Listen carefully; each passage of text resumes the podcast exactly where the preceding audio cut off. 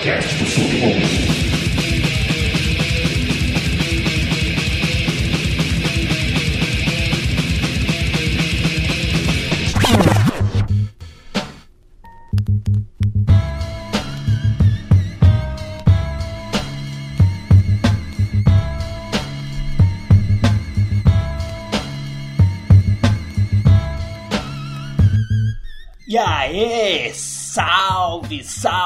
salve! Aqui quem fala é o Infame Pig. Esse aqui é mais um, é o número 10, é o Doc Sujo. Quem diria, quem diria, uma dezena de, de sujeiradas na sua orelha eh, já sendo completas aqui. E nesse episódio eu tenho a satisfação em falar com um professor na minha vida, tanto no rap quanto na, na formação política e pessoal como um todo. Hoje eu converso com o mestrão Gog, o poeta. Eu nunca posso esquecer de lembrar vocês para seguir a gente ali no Twitter, arroba doc, sujo, no Instagram, arroba doc, sujo e na twitch.tv barra doc sujo. Acesse também www.bocadaforte.com.br e fique por dentro aí da, da, do, do mundo do hip hop.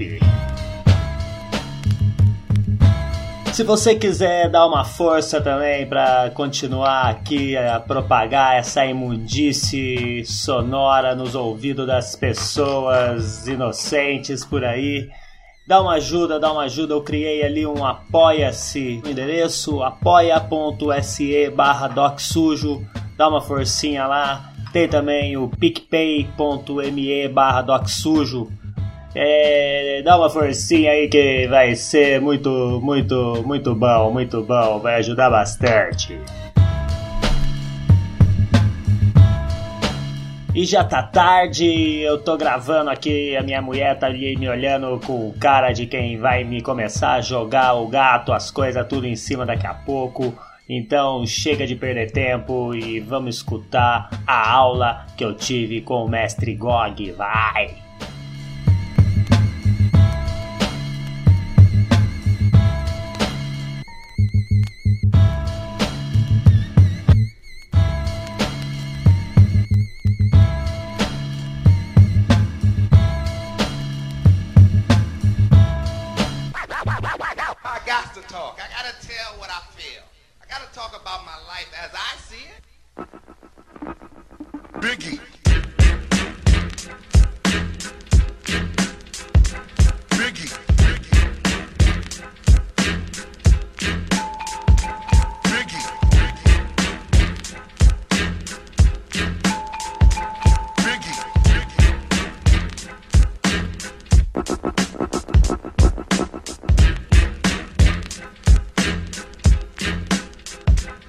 Pig, satisfação total, Doc Sujo na área, com GOG.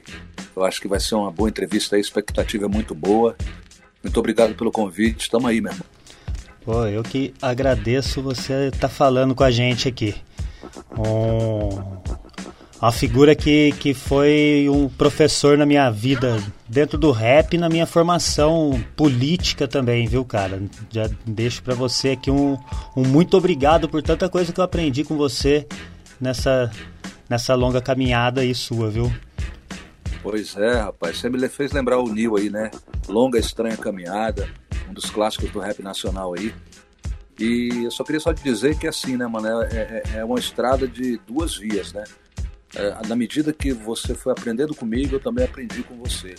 Eu falo ali aos 45, né, mano? É, aos 45 do primeiro tempo da vida surge a necessidade da contrapartida. Eu era um ser humano destinado ao fracasso, condenado a sorrir pouco, a pouco abraço. Fui resgatado enfrentando olhos de milhares que retribuíam me falando pelos seus olhares. Então a sensibilidade é o que faz você gigante, entendeu, meu irmão? Nascido em Sobradinho, irmão. Como que foi ali essa, como que foi essa infância sua? Então, nasci na periferia de Brasília, né? Brasília, assim, tem, tem Brasília e as cidades satélites, né? na realidade, que fazem parte desse quadrilátero no centro aí do Brasil, que é o Distrito Federal, certo? E eu nasci na cidade de Sobradinho. O, o lado interessante disso é que eu cheguei, é, eu cheguei em Sobradinho no dia 15 de fevereiro de 1965, na barriga de mamãe. E aí, 15 dias depois, eu nasci na cidade de Sobradinho. É, então é interessante, eu fui gestado, totalmente né, constituído em solo piauiense, no sul do Piauí, na cidade de Gilboés, e vim nascer 15 dias depois da chegada é na periferia de Brasília, né, né, irmão? Surge até uma ideia na mente assim de dupla naturalidade, né? Tanto piauiense como também brasiliense. A sua família veio do Piauí. E papai e mamãe chegaram aqui de bunda quadrada, depois de horas e horas de baú, né, mano? Então é todo, assim que é que segue, né, mano? É, principalmente ali nos anos 60, naquela época da epopeia da construção da capital do Brasil, da, da, da vinda, né, dali de Niterói, do Rio de Janeiro para cá. Então, meu pai e minha mãe foi, foram né, um dos que sonharam, né, sonharam ali em construir uma nova história né, na cidade que estava sendo construída. Isso em mil, 1965, tudo terra, imagino Imagino a situação das periferias naquela época. Hoje em dia já é uma coisa terrível naquela época, então. Pois é, é Brasília é, ela, ela nasce de, de, um traço, né, de dois, de um traço, então cruza-se duas é, é, no formato de cruz, né? E as periferias não estavam contempladas ainda. As periferias elas foram, é, é, elas chamam-se cidades satélites, mas elas estão afastadas, né? É, por exemplo, Braslândia está a mais de 40 quilômetros do centro de Brasília, Ceilândia está a 30 e poucos, o Gama está mais a 20 e poucos. É, e, e, aí o que acontece? Essas cidades eram, foram construídas para serem cidades dormitórios dos construtores de Brasília. Né? Você já percebe que Brasília não foi construída por trabalhador, né? para aquele que chegava para construir. Foi construída, você construiu para deixar a casa para os outros morar. Isso já você já chega mais ou menos inquilino de uma cidade, né, mano? Isso é muito duro. Porque Brasília foi criada para não ter tensão social, né? As cidades satélites são distantes para que, que esse processo seja um processo mais difícil, né?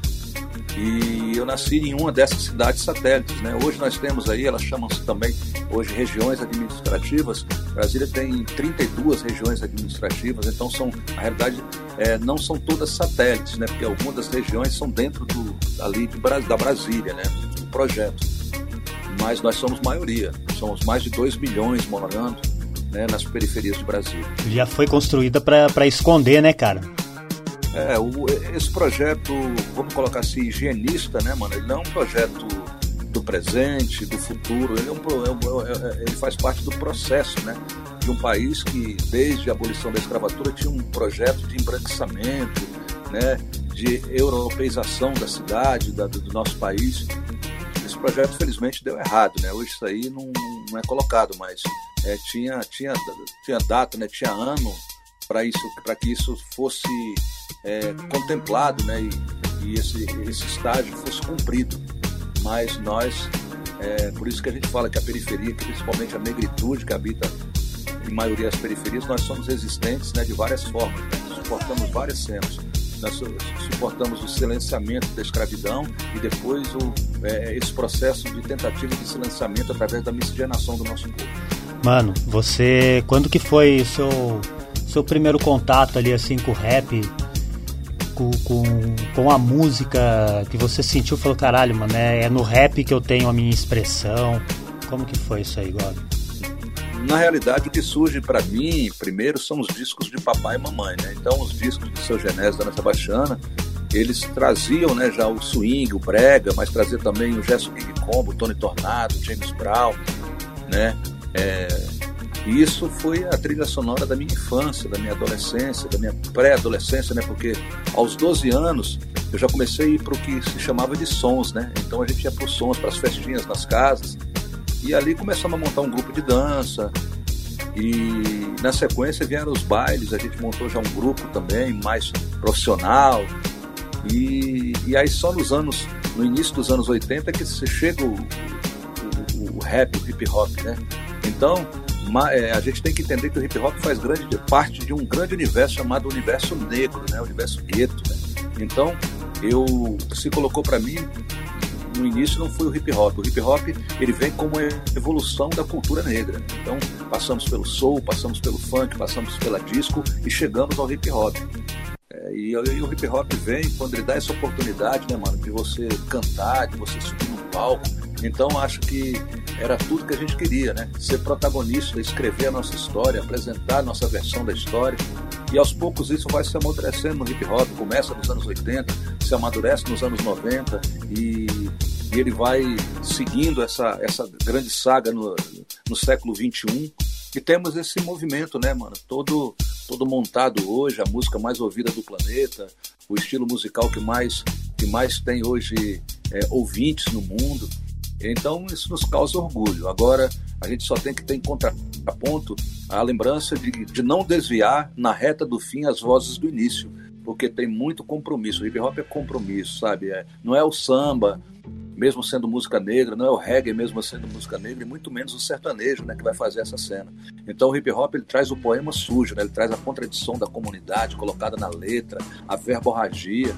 E por mais que o mercado musical tente, de certa forma, censurar isso, esse censor com C, ele, ele é suprimido, ao meu entender, sem censura, mas por um censor com S, de sensibilidade. E isso aí não pode se perder, né, cara? É uma coisa que eu, que eu bato direto aqui, viu, irmão? Eu, os caras falam, pô, o Pig é, é guardião. É guardião. É ele, o Rato, o Rato MC também é outro guardião do rap. Eu falo, mano, mas é porque é, é isso, mano. É, o rap é diferente. A gente com, não é igual às outras, mano. A gente tem que ter essa postura, não pode se deixar se perder. Você veio. Você, você veio uma, uma coisa natural. Você cresceu, o rap cresceu junto com você, ele assim, né? Você viu assim a, a legítima transformação mesmo do black, do soul, tudo isso e o surgimento do rap passou por toda o que eu chamo era de ouro. E, e, apesar de ter gente que fala que não era, mas pra mim é a era de ouro do rap brasileiro. E, e, a gente chegou até nesse ponto. Eu ia jogar mais pra frente essa conversa, mas você já trouxe à tona e é isso mesmo que eu quero escutar falar, mano. Talvez a nossa era dos anos 90 tenha sido a era mais periférica, né, mano? A era de, de, de maior resgate, né? Não que isso não aconteça, né? Mas você chegou, a gente chegou num, num, patamar assim que a classe média curte muito o rap, que o rap ficou mais fácil, mais acessível no sentido da sua composição, é, é, da sua elaboração como música, muito estúdio, então muita, sabe, tem muito investidor e na nossa época não era investidor, era investigador, né? Os caras estavam investigando o que nós estávamos fazendo, que tipo de, é, de contravenção era aquela ali, né, mano? Então o rap ele foi, ele foi já visto como samba, como a capoeira, é, como quase que com a contravenção mesmo, né? Como algo que, que não ia reunir, é, sabe, é, nada que pudesse agregar ao que a sociedade tradicional tem como valores, né? Então nós, nós, nós nascemos numa sociedade dos desacreditados, né? Sabe? Dos desmotivados, né? E e a gente consegue romper toda essa cena. O que eu vejo, Daniel, é que, sabe, não que o rap não possa apresentar pessoas de classe média, não que o hip hop não possa trazer pessoas de pele clara, mas o que a história nos ensina através do rock and roll, através de, de outros estilos musicais ao longo, né, é, da história é que a gente não pode deixar se perder a origem do bagulho, no sentido de que o rap é negro. O que aconteceu com o rock, eu, eu, fico, eu, eu, fico, eu fico muito triste em relação assim a, essa, a esse acompanhamento do rock and roll, porque se você conta para um moleque hoje que nasceu de, sabe, já no século 21 ou então no final, no final do século 20, as pessoas não acreditam que o rock é música negra, que ele nasce negro, né? Porque ele foi cooptado, ele foi, ele foi apropriado, né? Então que, que o rap possa tocar nos apartamentos aí, mano, saca? É, da classe média, no, no, no, nos ar-condicionados da vida, mas que você tem que entender que o, o, cheiro dele original é de rua de terra, saca? É de, é de barraco de madeira. A fragrância que exala é essa. Primeira. Né? E é como, como diz o Nego Max, né? O rap é preto, né, mano? O rap é preto, não pode se deixar perder isso aí se esquecer dessa, dessa essência nunca, jamais mesmo. Eu acho que isso, sabe, não, não deveria ser uma polêmica, sabe? Eu acho que isso deveria ser um, um, um debate, um, um, tópico já, já, já superado, né? Então, quer dizer, a gente está é, a gente ainda tem que contar para as pessoas até hoje que o rap é música negra, que ele é negra na, na diáspora, que o, que, que, que, o hip hop ele surge da contradição urbana, ele surge é, de uma máquina de, de moer gente cansado de ser moído. A gente pegou e falou, mano, basta, chega, né? É, da falta de oportunidade do mercado musical, quando tinha que ter uma bateria, uma guitarra, um baixo e a gente pegou, veio um tocadisco em cima de uma base já pronta, né, já preparada, a gente passou a se, a se expressar, até porque não tinha aula de canto, porque não tinha oportunidade de fazer, de ser um musicista, então você vai, mano, você vai se expressar através da sua voz num canto falado, entre o bumbo e uma caixa, e expressar a sua visão de mundo. E tem muita gente que ainda pensa até hoje é, que você colocar uma bateria no rap, você colocar uma guitarra, um baixo, os equipamentos, né? Você colocar esses equipamentos é uma evolução do rap. Na realidade, a evolução do rap foi colocar o toca-disco e trazer, né, mano, é, a oportunidade para todos, para todas, para todos. E é isso que, que, a gente tem que ter como premissa do rap, né, da discussão. E eu falo também em relação, por exemplo, às batalhas, né? A gente tem as batalhas. E eu falo assim, ó, é preciso de entender que vovó venceu batalha levou troféu pro lar. Ela foi a primeira campeã, a vovó, que venceu as batalhas da vida, que ia pra feira, pro Ceasa, que pegava as frutas podres, que pegava os bagulhos já vencidos e levava para terra fazer a sopa, a canja. Ela venceu a primeira batalha. Então é preciso de respeito, ter respeito a essa ancestralidade. Só aula, já começo eu aqui viajando porque é uma aula mesmo, irmão. E, e uma coisa que, que acontece, né, meu, é a mídia viu como tudo, ela vê que vai dar dinheiro, né? Porque tem uma massa que, que vai consumir o produto ali. E o que ela faz é dar aquela lavada, uma enfeitada e jogar para cima, né? E, e, falar que é isso, é desse jeito, né, mano? Oh, isso, isso é muito interessante porque ah, eu já passei por isso várias vezes, né? Essa cena vem um flashback. É, se eu fosse falar é, para um parceiro que está começando hoje no rap, uma mina que está começando hoje, qualquer um que tivesse nas primeiras né, é, caminhadas aí, eu falaria assim: você quer ser sucesso ou quer ser clássico? É preciso definir logo isso, sabe? Isso, isso, isso não te atrapalha, porque isso vai te atrapalhar lá na frente. Isso vai te gerar divã, né? E, e o sucesso, ele é efêmero, irmão. O, o sucesso, ele, ele tem é, dos dois lados da moeda, né? Agora o clássico não. Então, é, é, eu, eu, eu, tenho certeza hoje que, por exemplo, se você pegar GOG, GOG, eu acho que eu já atingi uma condição de clássico do rap nacional. Mas tiveram muita, muitos outros que não são clássicos, mas que fizeram mais sucesso do que GOG em determinado momento lá atrás. Cadê essas pessoas? Cadê esses grupos? Né? Então, é, é, é preciso perguntar hoje, com sinceridade, para todos que são até sucesso hoje, Será que vocês serão clássicos? Será que eles serão clássicos? Né? Ou será que eles estão fazendo sucesso? É, porque, por exemplo, se você pegar a She Music, né, mano, teve muito sucesso, mas o que, que ficou clássico disso aí? Do, desse próprio sertanejo que, que tá aí, né, que todo mundo se envolve, o Brasil se envolve. É, quem é clássico? Cadê os clássicos? Quem é sucesso? Então é, é, preciso pensar nisso, né? Sabe? Porque muitas vezes é, isso dá problema psicológico lá na frente. Você vai querer voltar, mas você não tem mais a cara da moda e você decidiu ser moda. E moda, né, mano, é modalidade, né? Sabe? Então ela é. Se você não tá na modalidade, você tá fora. Você já não funciona no circuito. Agora, quando você é clássico, quando você pega, por exemplo, um Nelson Ned, um baixinho, né, cara, com é, com, com estatura de menos de um metro e meio, mas que se colocou para ser clássico, né? Ele, sabe, não era a beleza dele que era colocada na mesa, mas era a voz e seu canto, as emoções que ele fez o povo sentir. E é muito louco, isso aí chega, eu falo assim, e vem, eu, eu sou um parceiro que eu falo enxergando a cena do que eu falo, né? Então eu vejo aqui Nelson Ned no palco, eu vejo a emoção de papai e mamãe colocando os discos ali de Nelson Gonçalves, a gente curtindo na quebrada um James Brown, entrando um, um sabe, um, um Herbie Hancock na cena, um funk for Jamaica. É, então tudo isso assim fala, pô, um, Beat Street, um África Bambata.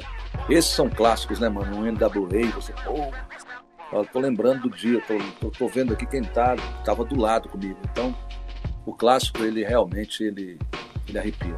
O clássico arrepia, o clássico fica. E falando em clássico, você clássicos e clássicos um atrás do outro. O primeiro disco seu, meu irmão, foi de 89? Não. Não, no, 90. O primeiro disco foi gravado foi em 1992, né? Foi o primeiro mas disco isso foi o seu disco, né? 92 é um o compilado. primeiro... Eu tenho participações ali, realmente você está bem informado. Eu tenho, eu tenho participações. É, eu fiz um refrão do, do grupo baseado nas ruas em 88, 89, mas o que é interessante, não foi colocado os créditos. Em 90, eu gravo uma música chamada Vida, no disco da Cascatas. É, é, é, é tem um refrão: Vou, vou, vou dizer verdades. Vou, vou, vou contar a todos. Eu digo: Vou, vou, vou dizer verdades. Vou, vou, vou contar a todos. Esse refrão é eu quem faço, mas não tem os créditos no disco, né? E, e aí depois, é, em 90, eu gravo uma música A Vida num LP da Cascatas, ter vida, estar com vida, vida ativa, passiva, me diga, me diga o que é melhor que a vida, mas a gente logo complica, inventando outros tipos de vida, vida política, vida de ladrão, vida a dois, vida de cachorro, vida corrida, mulheres da vida, vida bandida. Então, é, é, mas também não teve os créditos. Quando chegou o disco, nem eu sabia que eu estava lá, entendeu? Então é muito louco, né? Um processo. Ah, não teve nesse, nesse um também não teve crédito? Também não teve crédito eu tenho que contar para as pessoas. E aí, a, a primeira vez que, que, que, apareceu meu nome no disco foi em 1992, O Peso Pesado, que é um compilado com quatro faixas, né? Tem ali, deixa eu ver se eu tô bom de cabeça, tem Papo Cabeça, tem. O que, que tem mais ali, ó? Tá vendo? Eu, eu, eu, eu... Não, não, tem o. O Vai Gog não, Vai Gog já é 94. Eu não lembro agora das músicas, eu sei que tem soluções, tem A Matança Continua e ninguém. A Matança Continua. Não, também não. Acho que é, é, A Matança Continua já é de 94. Tem muito tempo, né, mano? 92 eu. Tem mais de. Tem 30 anos aí, né? Então é muito tempo. Foram quatro faixas. Foi, minha primeira, foi meu primeiro lançamento. Aí gravei praticamente daí todo ano, 92, 93, 94, 96, 98. 98, 99, 2000, 2001, 2004, 2007, 2010, 2014, 2016, 2018, até hoje aí na cena e lançando trabalhos também aí, é, faixas solos, né? E singles, né, na realidade. E foram lançados esse ano mesmo, passado eu lancei três, né? Lancei Matemática na Prática, participações do Renan Inquérito, do Fábio Braza, finalzinho do ano de 2019. Depois lancei Anfitriã em março e lançamos também 60 anos em 5 no mês de abril. Aí agora estamos, estou com uma música nova chamada é, A Guerra da Arte, produção de Koala. Deve sair em março. Você foi faz, fazendo clássicos. Meu filho, um moleque sem espaço a um passo do fracasso, com um salário que se colocado no papel, ladrão, maldaria, cesta básica e o aluguel, causa arrepios, tudo isso é uma cadeia, uma grande teia, prepara a fuga. Sou meu próprio carcereiro e a chave me conduz. Caneta e papel na mão sai o rascunho. O raciocínio comanda meu punho. Cenas fortes sem cortes, sou testemunho. A matemática na prática é sádica. Reduzo meu povo a um zero à esquerda mais dado. Uma equação complicada onde a igualdade é desprezada. A seguir cenas que nada tem a ver com conto de fadas. Oh!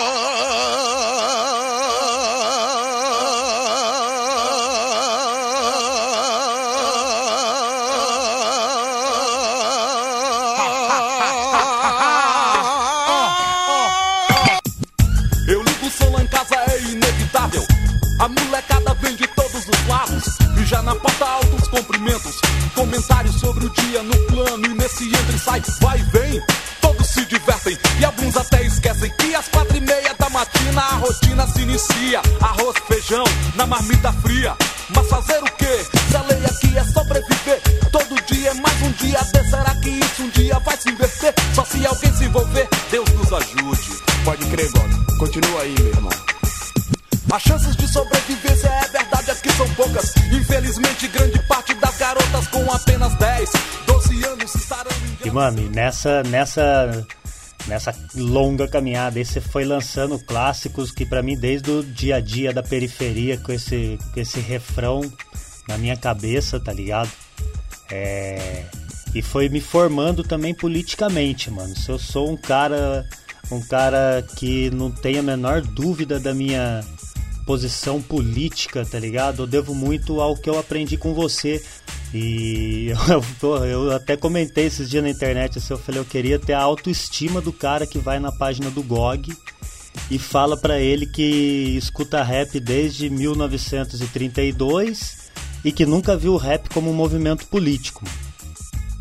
Pois é, rapaz. Agora, o Pig, a gente tem que fazer uma autocrítica nesse ponto, que é o seguinte, mano. É, eu, eu, eu, coloquei isso assim como, como uma regra minha, sabe? Eu sempre acho que o erro está em mim. Porque quando é o erro nos outros, você depende do outro, sabe? Para melhorar, para arrumar.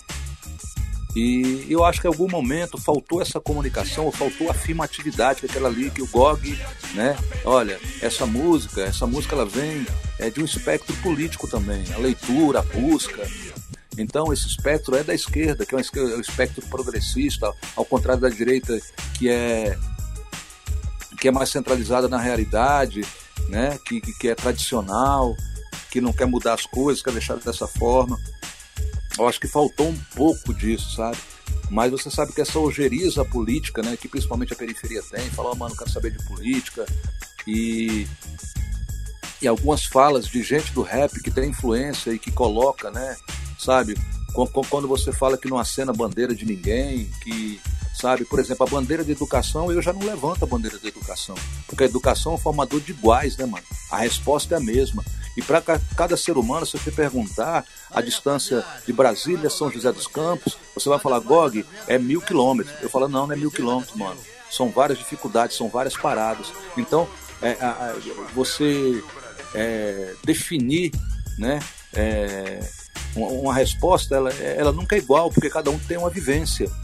Mas quando você pega e coloca a política para uma coisa diferente, e eu estou citando exatamente uma frase do Eduardo, facção central, que é um dos grandes letristas do Brasil, e, e, e, o louco é o seguinte, porque como o conceito de realidade é algo transformador, o próprio Eduardo fala que isso aí, ele falou no momento como você pega também, vê o Brau falando, olha, mano, eu escrevi aquilo naquele momento, não seria dessa forma hoje, mas as pessoas pegam, né, mano, isso como um dogma, né, como uma verdade inabalável, aí já vira igreja, né, é, é, é a igreja que vive de dogma, o hip hop tem que viver de conhecimento. Temos que caminhar de conhecimento, né, mano? O conhecimento te transforma, mano, ele não vai, sabe, ele não vai, ele não vai te manter a mesma pessoa saca? Se você for estudar qualquer tema agora aí, esse tema vai transformar a sua, a sua visão de vida. Não, mano, mas você falou, a gente tem que fazer uma autocrítica e isso é, é, Eu vivo falando aqui, tem, aliás, tem um episódio com o Rato MC. Você conhece o Rato MC, Gog? Sim, sei que é um rato. Então, ele tem, tá com um programa muito bom no, no YouTube, o Buraco, Buraco de Rato, onde ele tá simples, é, falando de aspecto político, né, mano? Ele tá se posicionando e explicando ali assim, bem mastigadinho. Bem legal, tá bem legal. E é outro cara que no que bate o pé em cima disso. É a segunda vez que eu falo dele hoje aqui. Né? Não, não, é, mas é preciso de dar as vozes em vida, né, irmão? Isso aí é muito importante. Agora eu quero deixar bastante evidente aqui que minha crítica não é a, a grupo de rap. A gente, tá, gente tá discutindo, porque tem muita coisa que o Gog falou também, que as pessoas podem falar, mano, mas você não falou isso, Gog? É, mano, falei naquele momento, saca? Por exemplo, as pessoas falam assim, porra, o Gog é, é, é, é, um cara que eu respeito porque ele nunca foi na Rede Globo. Mas aí, a partir do momento que eu fui na Rede Globo, as pessoas vão deixar de me respeitar porque eu fui na Rede Globo? Eles não vão ouvir os meus argumentos por que, que hoje eu vou na Rede Globo? Eu não posso estar errado lá atrás e, e, e colocar uma nova visão, sabe? Então, é, eu acho que o hip hop ele tem que superar algumas amarras, sabe? Que que prejudica a sua, a, a sua caminhada e entendimento no sabe no entendimento das pessoas que nasceram hoje. A gente nasceu num tempo que não tinha internet, não tinha comunicação, não tinha nada. Então como é que a gente pode exigir algo que os moleques nunca viram e conheceram? sabe? É como a gente fala, por exemplo, da ótica da escravidão, nós somos afrodescendentes, mas nós não levamos chibatada nas costas diretamente. As chibatadas são outras, né? Elas doem também. Mas não dá para a gente comparar o nosso sofrimento hoje com o sofrimento de quem foi escravizado, dos nossos ancestrais. Por isso que eles, em primeiro lugar, né, mano? É eles que têm que ser homenageados, porque eles que passaram o pior momento, né, mano? Saca? Da, da nossa resistência. É, não é você você ir na Globo, não é você você ser a Globo, você fazer o que ela quer, né, cara? É você levar a mensagem, o seu espaço ali, né? Eu, eu acho que é o seguinte, é, você tem que trabalhar na sua mente o seguinte, a seguinte pergunta, mano, eu indo lá, em que, que vai isso, isso vai me ajudar? Então a pergunta pessoal sua, ah, pô, vou ficar mais conhecido. Mas em que isso vai impactar na sua comunidade? Porra, nem tanto, mano. Né? Você vê que depois de vários artistas é, terem ido à Rede Globo, depois de nós assumirmos cargos políticos, de nós estarmos em posições de destaque, a curva da letalidade da juventude negra e periférica nunca reduziu, irmão. Então, é, é por isso que eu falo, gente, olha, a corrida não é para o centro, não. A corrida, a saída é para dentro. É dentro da comunidade, irmão. É sensibilizando os moleques. A gente fala muito e tem um discurso muito pesado no rap contra o braço armado do Estado, que é a polícia. E eu também faço essa crítica. Só que a gente tem que lembrar que se a polícia, de, de, de cada 100, se a polícia mata 10, nós mesmos estamos matando 90 entre nós. Então a discussão entre nós também tem que haver, e essa discussão não existe. Essa discussão é velada. A periferia, o jovem preto, o jovem pardo, o jovem de pele clara, eles, eles estão se matando dentro da comunidade sabe? E não é só um papel do Estado discutir isso, é um papel nosso. É um papel nosso. E, esse, e essa discussão, ela não amadurece na comunidade. Por quê? E o rap como uma voz, né? Como uma, uma das vozes da, da comunidade, ele tem que puxar esse bonde. Eu acho que é super necessário. Porque aí você não tem, é, você nunca vai ter é, o, o, respeito da grande parte da, da comunidade que sofre através disso, sabe? A gente tem que colocar e tá na realidade, olha, mano, Gog, o, o, o, polícia é um cara periférico. O que, que, transforma um policial da periferia, um cara negro, então em, é, é, em, em, em um, um agente tão, tão ativo e tão é, motriz da violência? O que, que transforma? O que, que, é, o que, que é polícia? O que, que é policial? O que, que a instituição polícia faz na cabeça desses jovens periféricos que eles saem policiais dessa forma? Por que, que a sociedade que vê os seus pares machucados pelo policial, ele acredita e pede mais segurança pública para sua comunidade? Saca? Porque você consegue hoje, você tem que, a gente tem que ter maturidade, você consegue uma, uma reunião com a, com a Secretaria de Segurança Pública, com, com os policiais da sua região ali, do batalhão. Se você pegar e tiver um bom encaminhamento político, você faz. Mas quem é que reúne os traficantes da comunidade para dizer que não está concordando, que acha que os traficantes não devem trabalhar daquela forma? Ninguém, mano. Então isso é, isso é muito sério, é uma discussão, sabe, quase que inédita, né, dentro do rap, né? Isso aí eu tô colocando e as pessoas, caralho, o tá falando isso. Não, é, tem que trocar essa ideia. Mas chamar a responsa, chamar a responsa pra gente mesmo, né, cara? É, isso é extremamente necessário. O, a conversa dentro, a conversa dentro da comunidade, a conversa a conversa entre os vizinhos que, que não tem, né, mano? Não tem, é cada um por si. E que a gente tá passando aí esse ano, esse ano surreal aí, onde o que eu, eu, eu enxergo como uma falta de respeito com a própria vida e com as outras pessoas em volta. E isso é porque por falta de ideia, por falta de informação, né, cara? É, mano, eu acho que tá pipocando está saindo, está exalando toda uma estrutura que foi montada, estrutura de falta de conhecimento. Por exemplo, tem, tem gente aí, eu vi um pastor que foi intimado, né, aí, porque ele está dizendo que a vacina do, da China, ela, ela traz junto com ela o vírus da AIDS, né? Então, sabe, umas conversas assim, mas o que é mais louco, porque nós temos um, o ser humano, dentro do seu. Da, da, da, tem parte do nosso cérebro que é um cérebro reptiliano, né, mano? Ele, ele reproduz aquelas coisas primatas nossas, né? Aquele, no início do nosso desenvolvimento. Então, eu acho que é nessa parte aí, sabe, que, que, que que deve entrar na cabeça de algumas pessoas que isso possa ser possível. Por mais que tenha uma teoria da conspiração, e eu tô te falando assim, até se for possível para o cara imaginar isso, né, mano? Tanto quem inventou como quem acreditou e descobriu mesmo sem saber, coisa muito louca. E o cara não tem nenhum embasamento científico, não tem nada. Esses caras estão aí, mano, sabe? Eles conhecem como funciona, sim, a, a mente humana, né, mano? E eles manipulam essa mente que eles já estão conhecidos. E por falta, e eles estão fazendo um, um, papel de falar, só que só falando besteira, né, cara? E reunindo, reunindo o povo em volta e acreditando. Eu trabalho na, eu trabalho de motorista de aplicativo. Então você imagina, você não tem ideia do tipo de absurdo que eu escuto, porque eu tenho plástico no carro, eu, sabe? Eu procuro, né, me precaver por mim, por todo mundo. Eu tenho que estar tá ali, então mas, cara, o pessoal reclama de ter a proteção, não quer usar a máscara no carro, tá ligado? Eu não deixo usar, não deixo ficar sem, né? Mas, mas é o dia inteiro brigando porque as pessoas não têm esse senso de. do. Porra, meu vizinho vai morrer, tá ligado?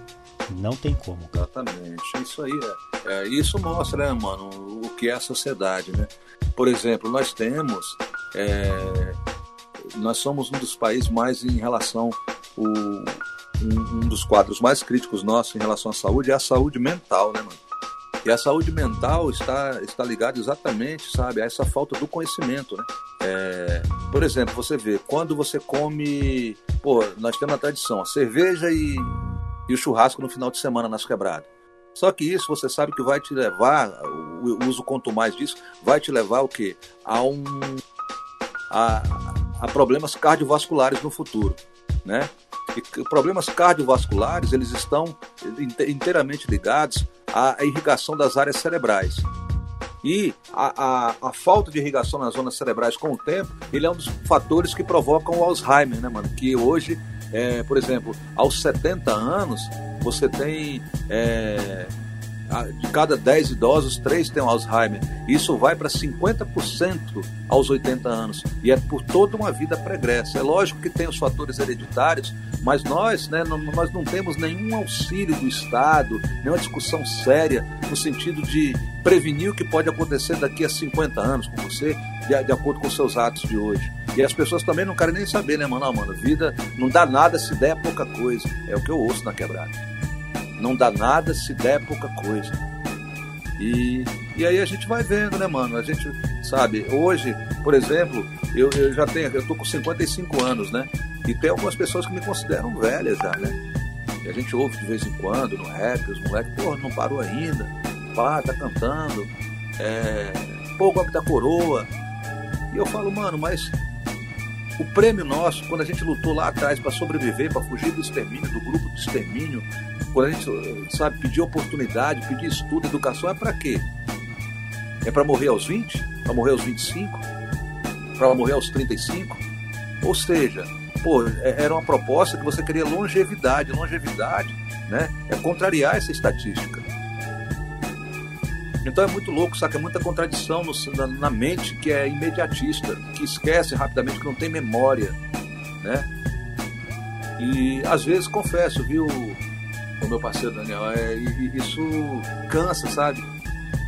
Porque você repetir a mesma aulinha, né, mano, primária, todas as vezes, aquele básico, é, é, é necessário até para você relembrar o básico para você também, mas fica muito repetitivo, né, mano, quando é todo mundo num nível muito, muito raso, né, da busca desse equilíbrio aí que o hip hop propõe.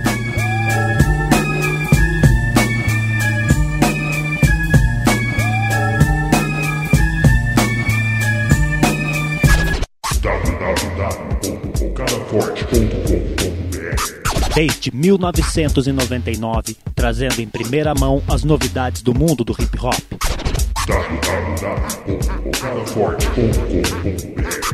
Notícias, entrevistas, lançamentos e muito mais no primeiro site sobre hip hop do Brasil.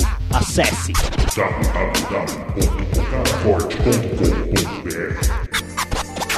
Acordei cedo, espreguicei, fiz o sinal da cruz. Pão com café, bati um bombe de alupe fui. Andei uns 5 metros, vi meu vizinho bebum, cambaleando com a garrafa de rum. Uhum. Ao não há. Você ganhou também muitas premiações no Rutus. Quantas premiações foram no total, só lá no, no Rutus, Gog? Olha, um fato que eu posso te falar é que eu fui o artista mais premiado do Rutus numa edição. Dei quatro prêmios do Rutus, né? Foi 2000, com o Brasil com P, ganhei alguma, algumas premiações. E vou te contar um fato engraçado. Eu fui chamado a primeira vez, bater o palma, no segundo, e ali, só gente do hip hop praticamente, os grupos do Brasil, né? Todo mundo se reunia. Na terceira, o pessoal já. Na quarta, fui vaiado, mano. Você foi vaiado na quarta vez, mano? Foi vaiado, vaiado, poucas palmas, um uzinho ali. Por quê? Porque eu tinha ganhado muita coisa. Sabe? Os outros também queriam. Então é muito louco isso, né? Como as pessoas não têm essa, essa, essa coisa da empatia, né? De se ver colocado. O, o Emicida, o Emicida ganhou agora, né? Um Grammy, né? Pelo Amarelo, um prêmio, o documentário é muito bom. Cara, eu fiquei super feliz, saca? Palmas para Emicida, eu me sinto representado, eu me sinto parte disso, né? E isso eu acho que é maturidade e entender o, o princípio diaspórico, né, mano? A ancestralidade. Você vai, pô, o GOG não vai durar para sempre, saca? O GOG vai ser tema de livro, de simpósio, de debate, como você vê hoje todos esses, né? Você vê o Machado de Assis, você vê toda a história, né, negra, quando você vê a Frente Negra Brasileira, quando você vê a Abdias do Nascimento, quando você vê Luiz Amaim, quando você vê é, todos esses expoentes, né, mano? Um dia eles foram pessoas e hoje eles são ícones, né? Eles são referência de história. E a gente tem que aprender isso. Tem que dar as rosas em vida também, né? Não é só quando vai, não é só quando vira quadro, né? O quadro no, do, do movimento hip hop ele, ele, ele, tem que ser ambulante também. Os quadros têm que estar perambulando, não só nas paredes. E você tá construindo a sua contribuição de maneira bem forte, viu, mano? Porra, como você disse, tem que dar vozes em vida mais uma vez aqui eu, eu dou essa, essa, esse meu cumprimento para você, esse meu cumprimento para você, porque são não, não é qualquer um que tem o trampo que você tem. Aliás, você tem, você lançou um livro que tem que tem 48 letras sua, né, mano? Pois é, a Rima Denuncia foi lançada em 2010, se eu não me engano. É, e esse livro ele, ele é um livro que ele tem a proposta de trazer da linguagem musical para literária. Então a respiração na música é uma vírgula, é um ponto final. E, e mostrar que nós podemos também, né? É, hoje a literatura está bastante expandida, né, mano? Ela, né, ela tomou corpo, mas naquele tempo era uma coisa do outro mundo, né? Lançar um livro. Algog é escritor também. Mas por outro lado, em contraponto, tinha muita gente. Ah, mano, você tá louco, mano? Rap escrevendo, rapper escrevendo livro, mano. Ah, os caras, porra, assim não. Isso aí não tem nada a ver. Rap tem que escrever a letra de música, cantar música, mano. Então sempre teve, sabe? É, a mesma cena que, que quando falava lá atrás, né? É, do formato da Terra, quando Leonardo da Vinci, quando Michelangelo. Tudo bem que eu estou falando da cultura mais euro, né? Mas é, é o que a gente tem como exemplo mais, mais breve para passar aqui para as pessoas entenderem. Mas esses parceiros aí, eles quase, eles quase foram queimados na fogueira da Inquisição ou foram decapitados, né? Por ter uma visão além do seu tempo. E eu acho que é, nós ainda somos muito mal entendidos por nós, né? E, mas o tempo dirá, né? Eu acho que não dá para dizer. Eu acredito que eu já estou na história do hip hop, mas quem vai sacramentar isso aí é o povo, né? É a história, né? Não sou eu. Falando um pouquinho de novo da, da evolução das coisas, da, da caminhada toda, você veio desde o tempo de gravar com, com, chegou a gravar com fita de rolo, Gog? Sim, eu tenho na, na, música no meu disco Vamos Apagá-los com o Nosso Raciocínio tem uma faixa chamada Papéis Invertidos, né? Que é uma fala que tem Caco Barcelos, que tem várias, é, várias falas, né? Televisivas. E quem, quem fez esse recorte no caso foi o Jay Jamaica. E o Jamaica cortou na fita de rolo, né, mano? Então cortava ali a fita, emendava, colava, colocava no tempo e foi feito dessa forma. É muito uma forma muito artesanal, muito profissional também, mas muito, muito orgânica, né, irmão? Então a gente passou por, muito por isso. A gente, a gente, o tempo do sample naquela época, né, que você tinha tempo de sample era dois segundos. Então você tinha que cortar, fazer aquela, por exemplo, fazia o beat nos, quando, quando tinha quatro, quatro tempos ali, né? E aí você pegava, pegava aquele quatro tempos, cortava ali na fita de rolo e ia emendando, né, para fazer o tamanho da música, né? Ah, e tem a virada. E a virada tinha que cortar a virada, colar. Pá. Ah, tem um refrão, tem que colocar o refrão. É, uma, é muito, era muito, sabe? Hoje eu não sei se eu teria paciência hoje para fazer isso não, né? Até porque a gente já tem a tecnologia, o acesso, mas foi muito bom. Foi, foi uma fase que eu vivi assim que foi, foi muito bacana. Não tem porquê, né, mano? É, eu, acho, eu achava, eu acho muito louco, assim, o, os caras que faziam isso. Eu só vi fazerem, eu mesmo nunca pus a mão. Mas eu vi fazerem. Mas o que eu queria saber de você é o seguinte, você passou por toda essa, essa caminhada, essa evolução aí. Qual que foi a época, assim, que, que, que tipo, você, você ficou meio, porra, mano, tá mudando tudo, não é mais o CD, né, mano? Sei. Como que foi isso para você, Gog? Eu acho que o século, final do século XX que a gente viveu aí, a Golden Era, é, era tudo muito, tudo foi aumentando, né, a partir de, do, do, finalzinho já, 99, né, mano? Porque as mudanças começam exatamente no século 21, né? A partir de 2000, que, que vieram as mudanças mais é, mais amplas, né? Que pintou. Eu acho que até 2000, 2002 eu conhecia praticamente tudo de CD que tinha saído no Brasil. Conhecia todo o grupo de rap. Hoje, mano, você não conhece da sua quebrada, você não conhece o tanto de grupo de rap que tem, o tanto de MC que tem, né, mano? E, e assim, eu sinto só que a gente fazia muito assim, por amor àquela cena. Tem muita pessoa que fala, mano, eu tô aqui pelo dinheiro mesmo e, e eu vou sustentar minha família com isso aqui, porque eu, eu aprendi a fazer e eu vou como uma profissão, né? Nada contra, mas, pô, velho, eu, sei lá, eu, eu falo assim, pô, e não vou dizer que os caras estão errados, né? Mas é que eu aprendi diferente. Então, isso, isso assim, causa, né, mano, esse impacto né, na gente, assim. E as pessoas, né, não sei se por essa fase política que a gente vive, o mundo tá, as pessoas assim estão falando o que querem, não é o que sentem, né, mano? Cara, você tá fazendo aqueles vídeos nessa evolução, você tá, você se adaptou muito bem, aliás, né, mano? Você, hoje você faz, você lança um vídeo por dia no, no Instagram, uma conversa daquela. Mano, eu, eu já eu, eu, eu, nunca tive esse diagnóstico, mas eu sou hiperativo. Com certeza, eu, eu, eu tenho ansiedade, né, mano? Sabe, é um transtorno, né? Mas nesse mundo aí parece ser uma qualidade. Então eu não consigo ficar parado. Se eu tô com você aqui conversando aqui, eu já tô ali no celular, muitas vezes não é falta de respeito, mas eu consigo olhar no celular aqui, já pensar no que eu vou falar para aquele parceiro que tá ali, sabe? É, consigo construir muita coisa ao mesmo tempo, cansa, sabe? Mas eu consigo. Então essa era nova do quase tudo ao mesmo tempo agora, né? Ela veio meio que encaixar na minha personalidade. Mas é, poxa, quem é, por exemplo, eu quando eu, eu escrevi com o Dexter é, Salve-se quem puder, faltavam duas faixas. E, e aí a faixa que faltava era sua função. Aí o Dexter falou para mim, pô, negão, eu, eu escrevi assim, o Dexter me chamou, eu fui na cadeia visitar ele, e aí ele estava ele tava na colônia, e aí tinha um estúdio montado na cadeia, e aí eu gravei lá.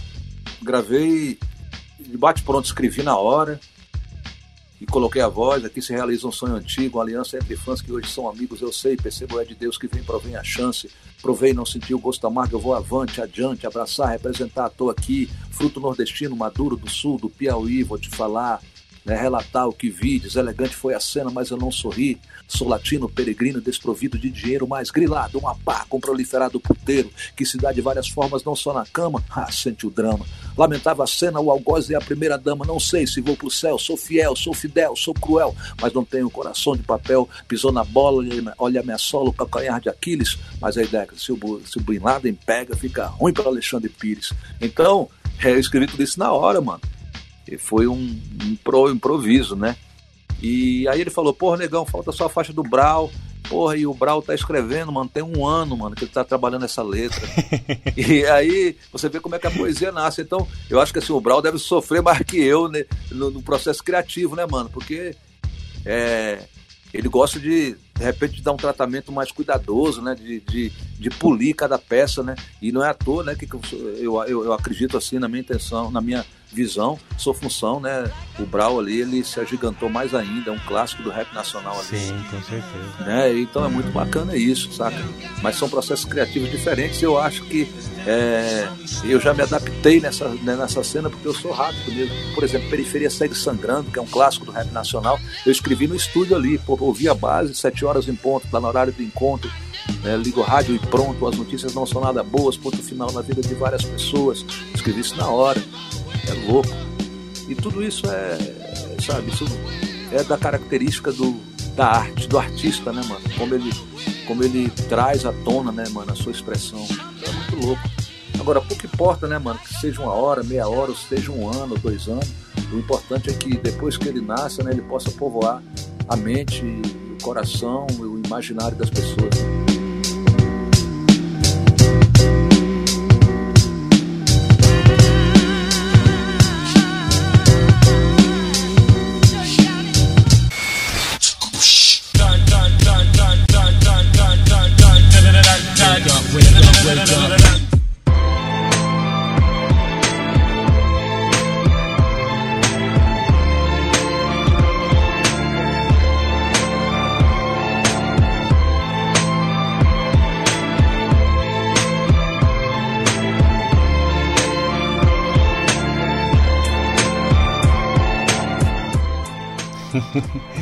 Mano, eu fico.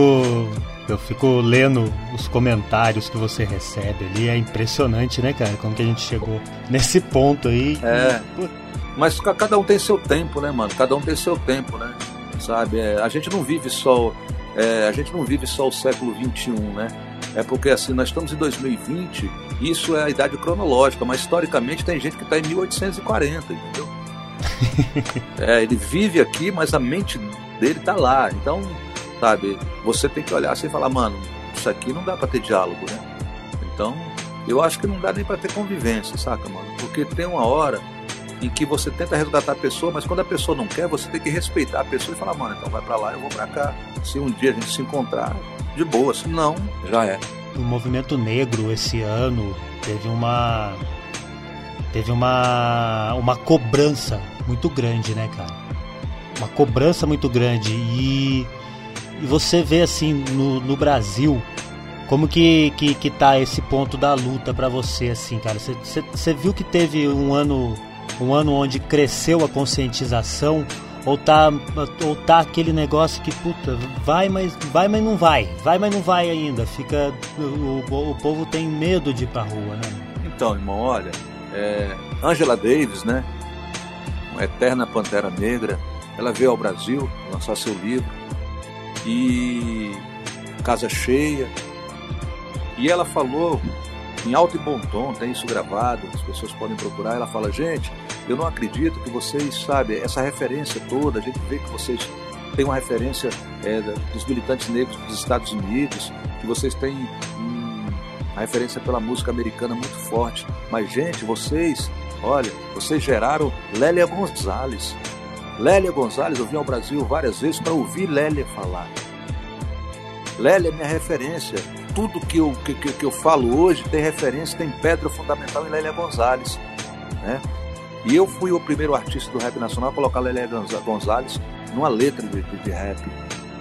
Lélia que faleceu muito nova ali, no final dos anos 70, início. Não, Lélia faleceu no, acho que foi no final dos anos 70 mesmo, anos 80, né? E já falava coisas é, maravilhosas, sabe? Com várias discussões aprofundadíssimas que hoje são discutidas dentro do movimento negro. Mas a gente insiste, né, que precisa morrer. A gente queria que ele estivesse com nós quando o George Floyd morrer, para a gente pegar e, e, e, e, avançar na nossa pauta no Brasil, mesmo com uma, quase 70 mil pessoas assassinadas, na sua maioria negras. Ou seja, ação, se não revolução, acaba em moda. Senão vira clichê Guevara, ao invés de Che Guevara. É, eu acho que o movimento negro está num momento sim de afirmatividade, mas por outro lado, por exemplo, nós temos uma liderança, uma intelectualidade do movimento negro que está se sentindo muita vontade para outros territórios, o outro território ele, ele tem muitas armadilhas. Nós temos, por exemplo, em relação ao Carrefour, né, que é reincidente na prática do racismo através dos seus funcionários, através da sua política de relação com a comunidade negra. E nós temos lá dentro do Carrefour hoje um comitê de intelectuais negros que a gente ajudou a colocar, que a gente lê, que a gente respeita, mas que estão fazendo acordo com o Carrefour, entendeu? Que estão livrando o Carrefour de uma pena maior, pela contrapartida que ele passa a fazer agora de forma quase que forçada muito complicado. Então, na mesma hora que o movimento negro é importante, é, a gente tem que tomar muito cuidado com, com, com, com, esse aval que a gente dá para o movimento negro, para pessoas, para esses intelectuais do movimento negro falarem dessa forma.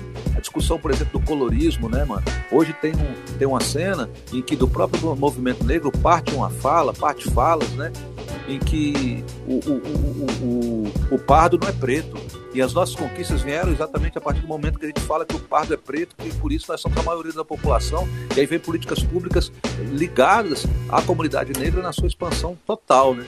Então, quando você reduz e você coloca negro para ser apenas os retintos, essas pessoas, essa classe não vai ser, não vai ter representatividade política. Isso é muito sério. E é um debate muito caloroso que o hip hop não faz, que está muito distante, que o movimento negro faz, mas como é uma briga quase que fratricida, um debate fratricida entre nós, né? É irmão contra irmão, favela contra favela. Então ele é meio que velado. Mas eu tô aí para colocar a fala. Tem que tomar cuidado, né, cara? É o, é o mesmo caso do que a gente estava falando antes do, do rap em si, né, cara? Porque se a mídia tá gostando, se a mídia tá aplaudindo, é porque não tá, não tá acertando na onde tem que acertar, né? Tá virando, tá virando espetáculo, né? Existe uma pergunta também muito interessante que a gente deve fazer, é um divã, tá? Será que a evolução do movimento negro é um espaço conquistado pelo negro ou é um espaço que a elite e a mídia está cedendo para nós? Olha, vamos ceder para eles pensar que eles estão conquistando e para a gente sair desse contraponto aí, desse, de, de, desse, dessa situação meio que está meio deselegante para nós, sabe? Então é preciso saber, né? Sabe? É, quando a gente tem um artista, é, um cantor de rap no horário nobre de um meio de comunicação, é porque o artista conquistou aquilo ou é porque a mídia abriu espaço para ele lá? E quando quiser fechar, ele não vai mais lá. Mano, você não acha que, que tá se encaminhando para um atrito, cara? Um negócio um negócio violento primeiro lá fora e acaba puxando aqui pro Brasil? Olha, eu acho que o Brasil, cara, eu acho que o Brasil ele, ele tem enraigado, né, dentro do seu da sua estrutura, é, esse, essa cena do é, do comodismo, mano. Sabe? Eu, eu acho que já aconteceu coisa demais pra gente pra gente virar a mesa. E eu acho que pelo contrário, eu acho assim, que vai acontecer são repressões. Porque a gente está ficando num campo cada vez mais é, é, é, de menor dimensão, saca? É, o, o, tradicional, né? Ele está tomando espaço e ele está e ele tá colocando suas garras para fora. Então, é, é, no sentido de oprimir o avanço. E, e o outro lado, ele está falando assim, mano, a gente já tem algumas conquistas, vamos parar por aqui, vamos, vamos ficar aqui porque dá para a gente viver aqui. Então, se não tiver, como você falou, é, sabe, é como se ele não sentir um gato acuado, eu acho que a direita brasileira ela se sentiu acuada, por isso que ela reagiu dessa forma. Sabe, os avanços, né? Preto pegando avião, preto na universidade, é, sabe, é, LGBTQ mais com, com espaço de fala, né? Pablo Vittar, saca? Porra, Ellen Oléria, lésbica, ganhando o primeiro The Voice, preta, gorda, fora do padrão de, beleza, vegana. Então tudo isso, né, mano? Os caras falaram, mano, que loucura é essa? Tem que acabar. Isso começou no sussurro, né, mano, desse povo preconceituoso. E eles tinham medo de nós. Até que eles foram pra rua aí, 2016, e nós não tava na rua, eles foram entrando na rua. Então, aí eles falaram, porra, é aqui que nós vamos ficar. Inverteu esse, esse sentido, né, mano? Talvez, mano, mas eu acho que assim, eu, eu vejo como mais inteligente a estratégia de que a saída é para dentro. Eu acho que a gente deve conversar com a nossa comunidade. A gente tem que ter mais paciência, porque convencer um parceiro desse, esse, esse cara do comentário, exige também uma consciência e uma paciência política, entendeu? Saca? Eu tenho um parceiro, por exemplo, para dar exemplo, eu tenho um parceiro que ele votava sempre no PSDB. Ele é paulista? Ele é paulista? É de São Paulo, não? São Paulo, periferia de São Paulo, Zona Sul. Ah, com certeza, né, mano? Ah, ah. E aí, ele ele falava, um cara muito atuante dentro do rap, mas ele tudo ele ele via de outra forma, ou seja, na filosofia isso é paradigma, né? Ele estava em outra, ele não enxergava do território dele, ele enxergava de outro território. E aos poucos a gente conversando, um cara inteligente. E aí foi vindo, indo, vindo, vindo, vindo. Pô, quando foi agora, mano, ele evoluiu assim. Tô falando no meu corpo, é, talvez para alguns ele evoluiu. E ele passou, ele não é um cara de esquerda, mas ele percebeu a necessidade de eleger o Boulos em São Paulo.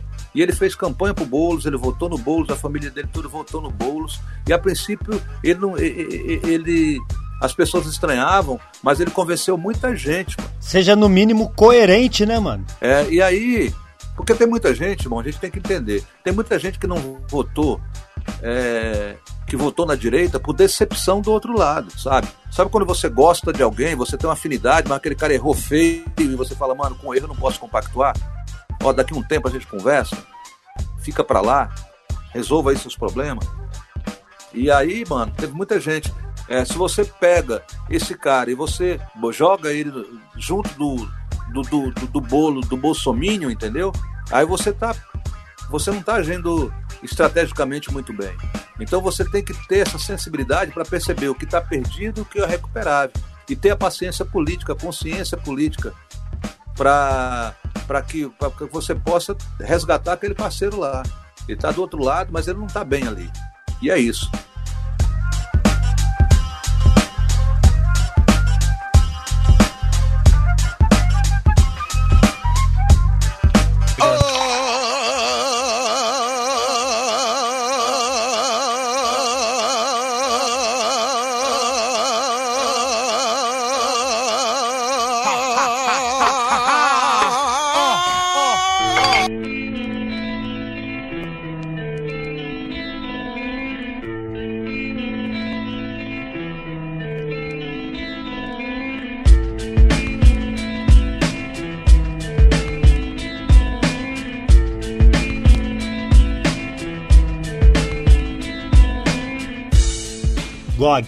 Mano, satisfação trocar essa ideia, uma puta de uma aula pra mim, de verdade mesmo.